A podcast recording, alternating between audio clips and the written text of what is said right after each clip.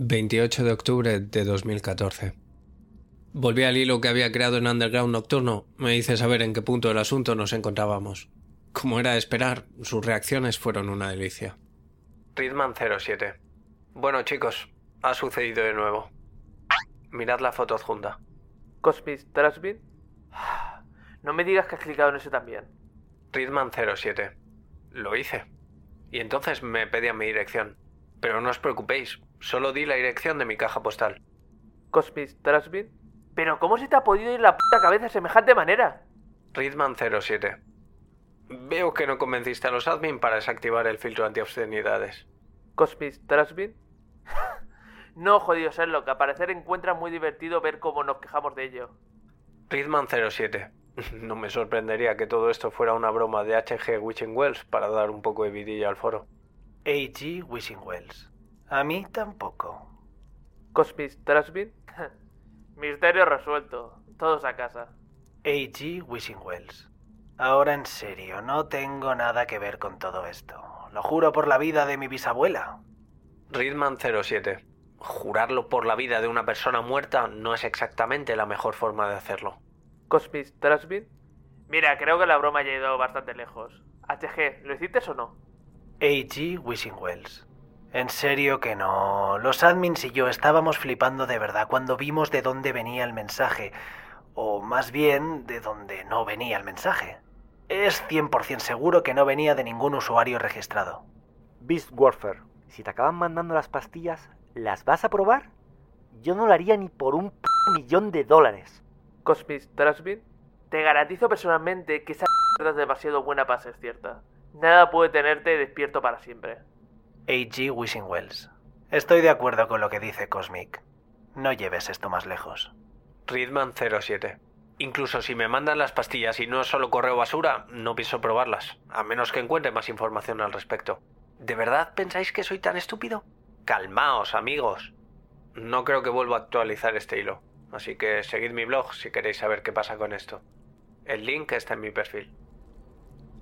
Bueno, parece ser que hemos eliminado casi del todo la posibilidad de que sea una broma de los admins. No creo que HG Wishing Wells fuera a seguir con ella tanto tiempo, ni creo que fuera a mentir de forma tan flagrante. Incluso aunque fuera uno de los otros administradores el que me estuviera gastando una broma, no veo que lo fueran a hacer con propaganda de un medicamento ruso. Es todo demasiado extraño. Reed. 30 de octubre de 2014. Anoche hice que un amigo trajera el correo a mi puerta a cambio de escribirle un poco de código flash para su web. Haré casi cualquier cosa por no salir del edificio. Pero ese no es el tema. El tema es que he recibido un paquete sin remitente. A pesar de eso, supe de inmediato quién me lo mandaba. El paquete parecía viejo, muy viejo, como si hubiera estado guardado en un desván polvoriento durante décadas. Abrí el envoltorio manchado solo para encontrar otro envoltorio dentro. Color marrón paquetería y también con pinta de ser muy viejo. En este pequeño envoltorio estaba escrita la palabra Necrosleep y una recomendación de mantener el paquete en un sitio oscuro y fresco para conseguir la máxima potencia. Las palabras parecían haber sido selladas al envoltorio en lugar de impresas. Abrí el envoltorio pequeño y, como podía esperarse, había 30 píldoras negras en su interior, como más vastas que las que puedes conseguir en tu farmacia local. A ver, antes de que todo el mundo se vuelva loco, no pienso probarlas. No al menos hasta conseguir algo de información fiable al respecto. Ahora sé que estos caminos rusos no pretendían sencillamente enviarme correo basura. La pregunta es, ¿por qué me mandarían unas pastillas si no funcionan de verdad? Está claro que quieren mi dinero, que no obtendrían después de una prueba de 30 días que fallara. ¿Y si están intentando matarme? Este tema nunca me ha dado una buena sensación, pero la curiosidad me está matando. Reed. 31 de octubre de 2014. Me he dado cuenta de que había pasado una cosa completamente por alto. Nunca se me ocurrió investigar al Dr. Hale A. Stan, el tipo que aparentemente tenía algo que ver con Necrosleep. Así que hice una búsqueda rápida y, para mi sorpresa, descubrí que tenía su propia entrada en Wikipedia. El artículo afirma que el Dr. Stan era un científico y médico ucraniano que había afirmado estar directamente relacionado con los experimentos mostrados en una película soviética de 1940, que muestra su investigación en cuanto a resucitación de organismos clínicamente muertos. Aquí hay un extracto del artículo. Experimentos en la resucitación de organismos. La película Experimentos en la resucitación de organismos muestra varios perturbadores experimentos médicos efectuados en canes, uno de los cuales implica mantener viva la cabeza de un perro decapitado con un primitivo transfusor que le suministra sangre oxigenada. Las operaciones en la película estaban atribuidas al doctor Sergei Brukonenko. Sin embargo, el doctor Gil A. Stan declaraba de forma incesante haber sido él el que había conducido los experimentos e inventado el transfusor, y que solo habían dado el crédito a Brukonenko porque Stan había sido sentenciado a cadena perpetua por haber conducido horribles experimentos con humanos. Él creía que por haber realizado los experimentos de forma consentida en sus sujetos, a pesar de que fuera a través del soborno, no había cometido ningún crimen.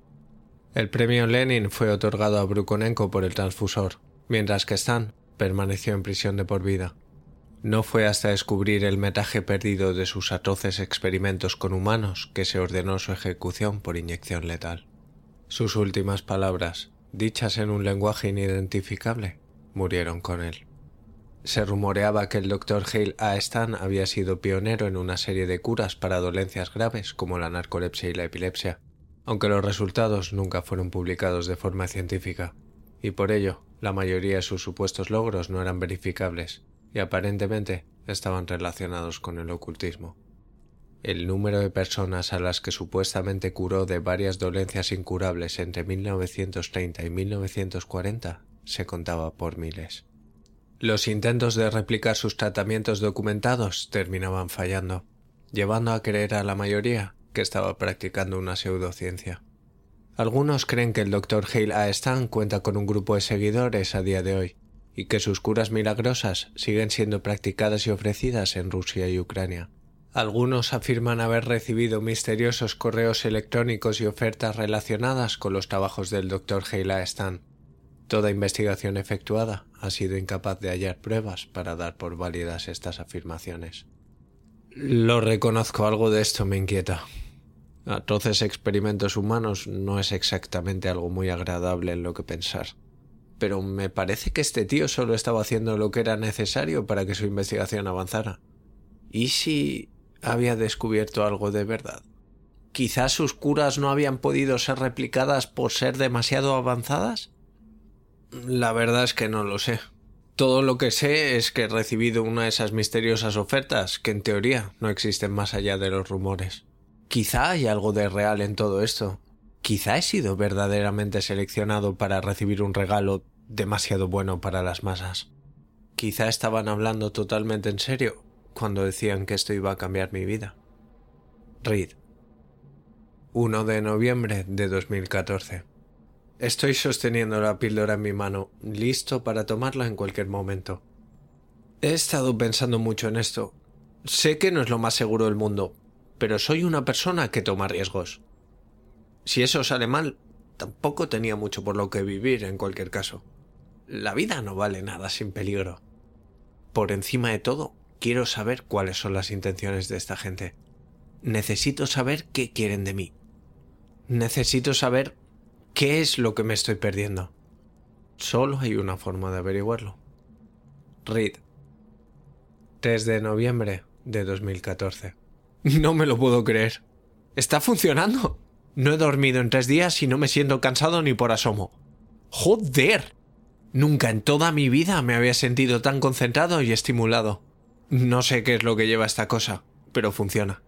No sé cuánto tiempo va a durar el efecto exactamente, así que estoy tratando de no emocionarme demasiado. Pero el gancho era que no iba a tener que volver a dormir de nuevo. Nunca. Por ahora, vamos bien. Reed. 4 de noviembre de 2014. Tras cuatro días, sigue funcionando a la perfección. Pero últimamente la luz me está molestando mucho, así que he pegado un cartón a la ventana con cinta americana. Nunca me gustó esa ventana en cualquier caso. Por la noche tengo esa sensación de que alguien me está mirando desde fuera y esto me ha estado dando más ansiedad de lo habitual. Es fácil pensar que estás viendo algo terrorífico tras la ventana hasta que te das cuenta de que es tu propio reflejo en la lámina de cristal barato. En cualquier caso, asunto resuelto. También me he dado cuenta de algo interesante al tomarme mi píldora nocturna. Hasta hace poco no me había dado cuenta de que había un símbolo estampado en el interior del envoltorio pequeño. Sí, en el interior. Sé que he visto el símbolo antes, pero no puedo recordar dónde exactamente. Es un pentagrama invertido con lo que creo que es la cabeza de una cabra en el interior. Quizá reutilizaron un envoltorio viejo y lo pusieron al revés o algo así. Reed. 5 de noviembre de 2014. Gracias a uno de mis seguidores por señalarme algo que me había perdido. El emblema del envoltorio es un símbolo satánico. Sí, no hace falta decir que no pienso tomar esta mierda más. Este tipo de cosas me ponen los pelos de punta. Hasta aquí. Ojalá hubiera leído el mensaje antes de tomar la píldora esta noche. Lo tendré que dejar mañana. Aunque bueno, hasta ahora no me ha hecho daño y me siento genial, así que quizás solo estoy paranoico. Es solo un símbolo, quizá un error de impresión o algo así. Pero que le jodan. No voy a tontear con asuntos demoníacos. De ninguna manera. Reed. 6 de noviembre de 2014. La semana pasada he estado tomando una de esas pastillas exactamente a las 10 de la noche. Pensaba dejarlo esta noche, pero sobre las diez y media he empezado a tener un dolor de cabeza terrible y se ha ido poniendo peor. Pensé que podía ser que me estaba ajustando a no tomar necrosleep, así que esperé otra hora y ya no lo pude soportar más. Me tomé otra pastilla. Sé que podría dejarlo si quisiera, pero empiezo a pensar que no hay motivo para ello. Al fin y al cabo, ya no tengo que dormir. Me he estado sintiendo lleno de energía. Debería comportarme como un hombre y dejar de ser irracional. Reed. 9 de noviembre de 2014. He estado aprovechando toda esta nueva cantidad de tiempo libre y mi recién hallada concentración. Hice 5.000 en un solo día vendiendo dominios, sin incluir mis beneficios del póker, que se están saliendo del puto gráfico. De repente, tengo unas intuiciones con los números que jamás había experimentado. He estado viviendo dormido hasta ahora. Tenían razón. Esto, de verdad, está cambiando mi vida. Reed. 11 de noviembre de 2014. Os voy a contar una historia un poco rara. Estaba sentado en el sofá, a mi rollo, cuando he visto un par de ojos brillantes mirándome desde la esquina oscuras. No le di muchas vueltas, sabiendo que sería Twig explorando. La luz se refleja en los ojos de los gatos. ¿Quién iba a ser si no? Miré hacia otro lado, y en ese mismo instante lo sentí. Twig arrimando su arrugado ser contra mí, a mi lado. Volví a mirar a la esquina. Aquellos ojos seguían fijos en mí, con Twig claramente a mi lado.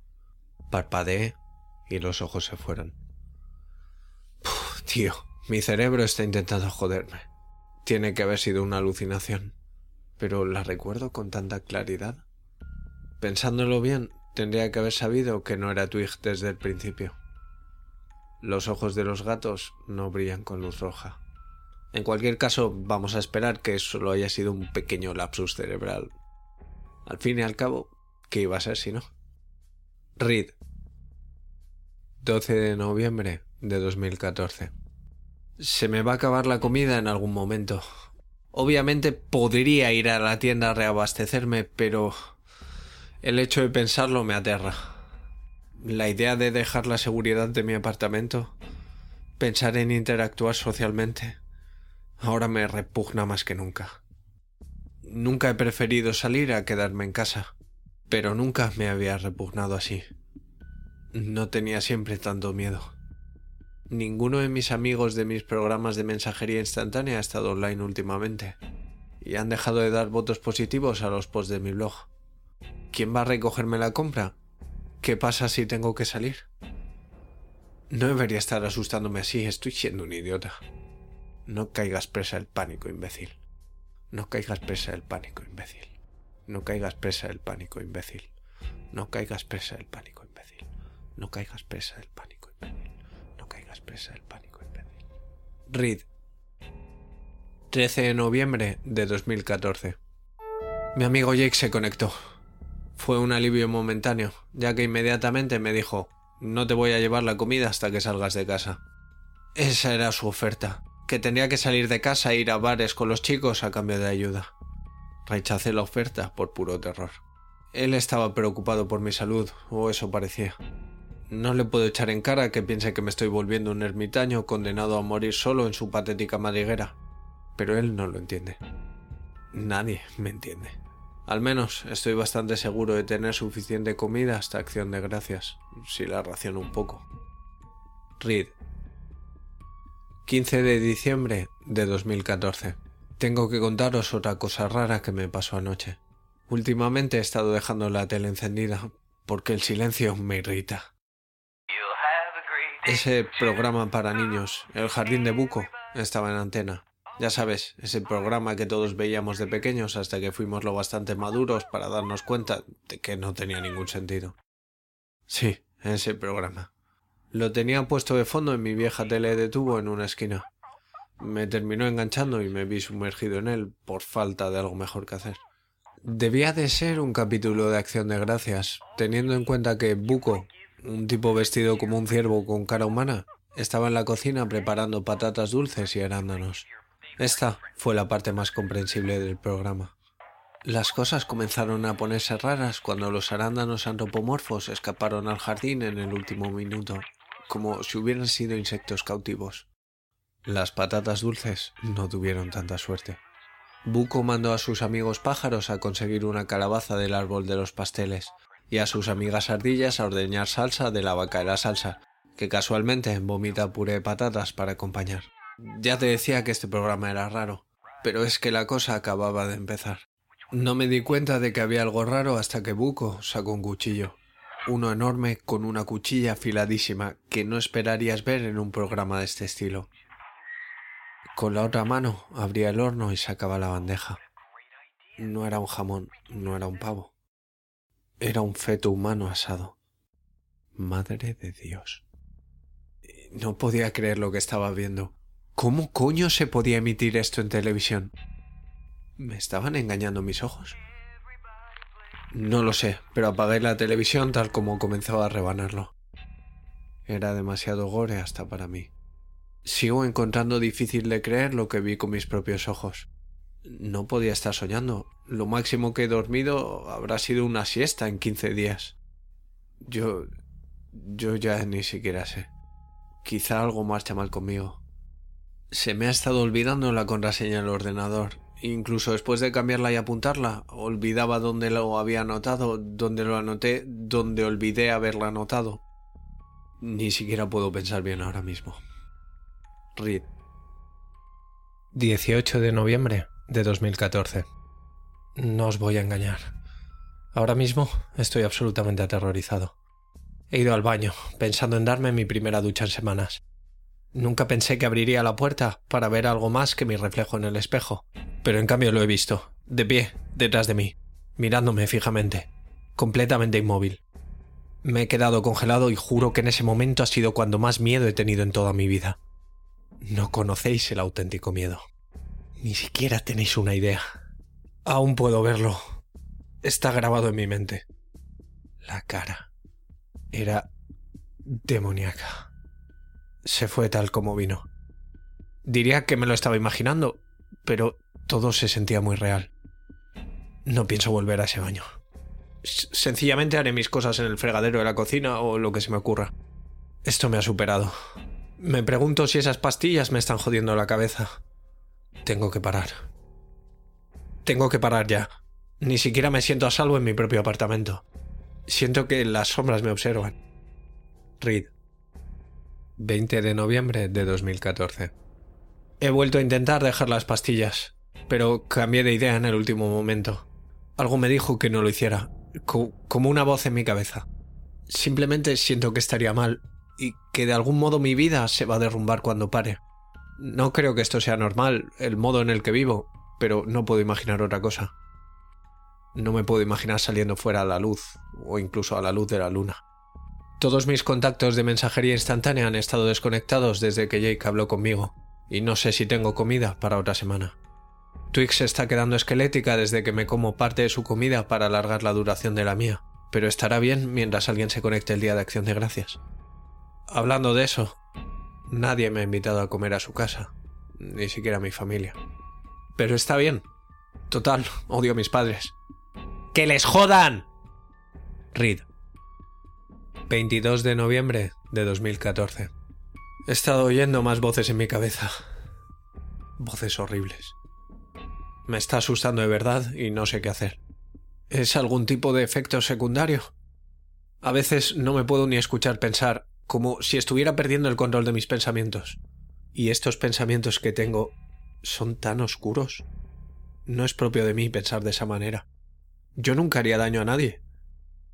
He probado a visitar de nuevo necrosleep.net para ver si hay algo en cuanto a efectos secundarios, y mi explorador dice que el dominio no está en uso. El sitio está cerrado. No tengo ni idea de qué hacer. Tengo miedo de mí mismo. Reed. 24 de noviembre de 2014. Toc toc. Pregunté quién era a través de la puerta mal encajada. Eran mis amigos, Jake y Douglas. Al parecer querían ayudarme tras ver mis posts en el blog. Pero claro, era bajo la condición de que abriera la puerta y saliera. Muy sospechoso. ¿Cómo puedo saber que puedo confiar en ellos? Sé que lo he hecho durante años, pero ¿qué pasa si solo están tratando de ganarse mi confianza para salir con algo mucho más siniestro en el futuro? ¿Y, ¿y si me dan comida drogada? ¿Qué pasa si me acuchillan cuando abra la puerta? Me di cuenta de que no tengo ninguna verdadera prueba de que pueda confiar en ellos. Llegados a este punto, no puedo confiar ni en mí mismo. Ni siquiera sé quién soy. Quizá toda mi vida he sido un sádico pirado y no lo sabía. Quizá mi auténtico yo está saliendo ahora a la luz. Quizá todo el mundo es malo. Reed. 25 de noviembre de 2014. Las voces no se detienen. Solía pensar que tenían malas intenciones, pero ahora no estoy tan seguro. A veces se siente como si estuvieran tratando de liberarme. Quieren que las escuche desesperadamente. Me enseñan cosas. Me enseñan cosas. Cosas horribles. Aunque estas cosas ya no me lo parecen. Estoy insensibilizado. No siento nada. Pero sé que hay una cosa que podría hacerme sentir de nuevo. Una parte de mí me dice que estaría muy mal. Pero las voces me dicen lo contrario. Las voces son mis amigos ahora. Los demonios son mis amigos. Reed. 26 de noviembre de 2014. Tu hija está en el cielo. Tenía que saber cómo sabía. Fue satisfactorio, pero necesito más. Pensé que nunca volvería a abandonar este cuarto, pero ya no tengo ninguna elección. Necesito más. La cara se está enfadando. Las voces se están enfadando. La cabeza me duele muchísimo. Necesito más. Duele mucho. Me están haciendo daño. Necesito darles de comer. Necesitan más. Necesito más.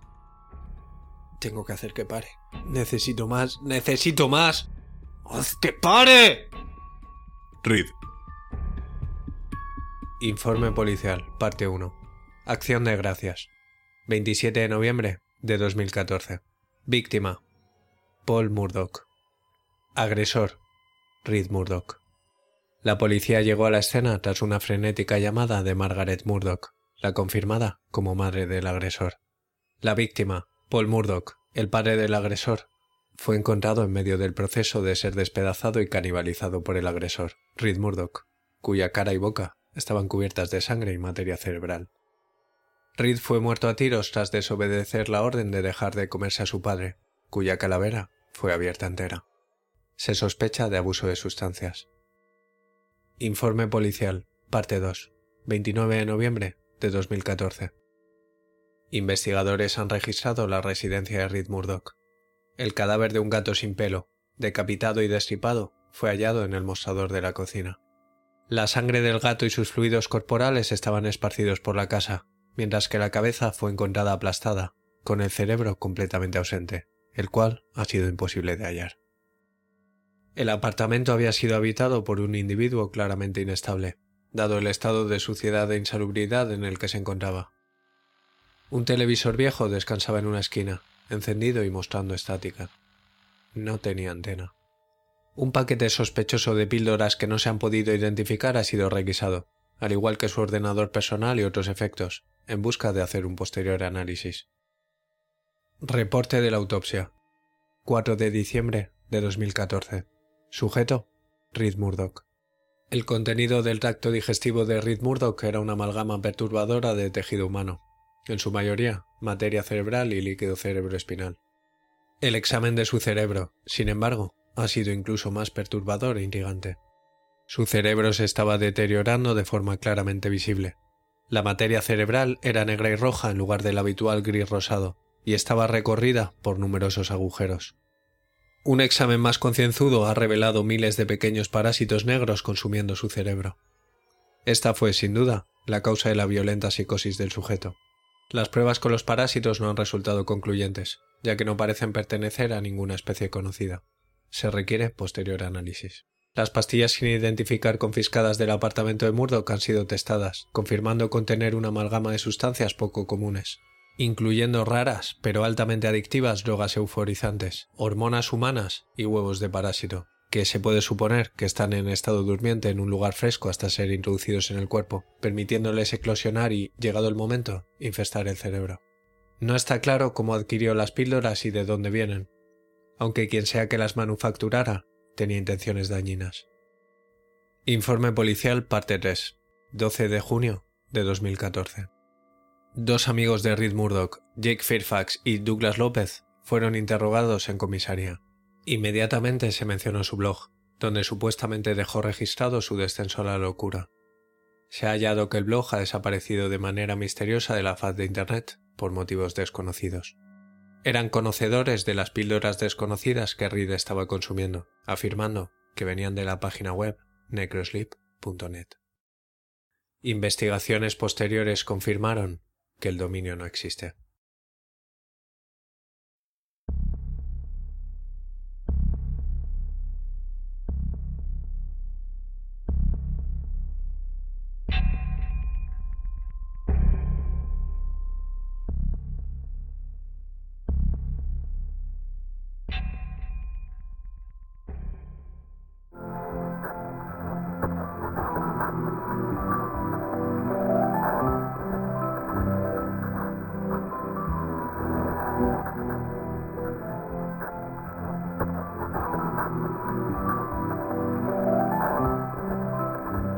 Soy Snaf, y esto que acabas de escuchar ha sido otro capítulo de Normal Podcast for Normal People.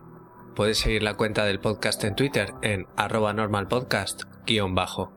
El podcast está alojado en iVoox, donde te agradecería mucho que te suscribieras, comentaras qué te ha parecido o cualquier cosa relacionada con el mundo del creepypasta. También puedes escucharlo en Spotify y en iTunes, donde te agradecería mucho una reseña. Por supuesto, también puedes seguir el canal de YouTube que se llama lo adivinaste, Normal Podcast for Normal People, donde también estaría muy bien si te suscribes. Si quieres pasarme enlaces raros, vídeos de Deep Web o fotos malditas, puedes escribirme a normalpodcastfornormalpeople.com recordando que la A de normal es un 4.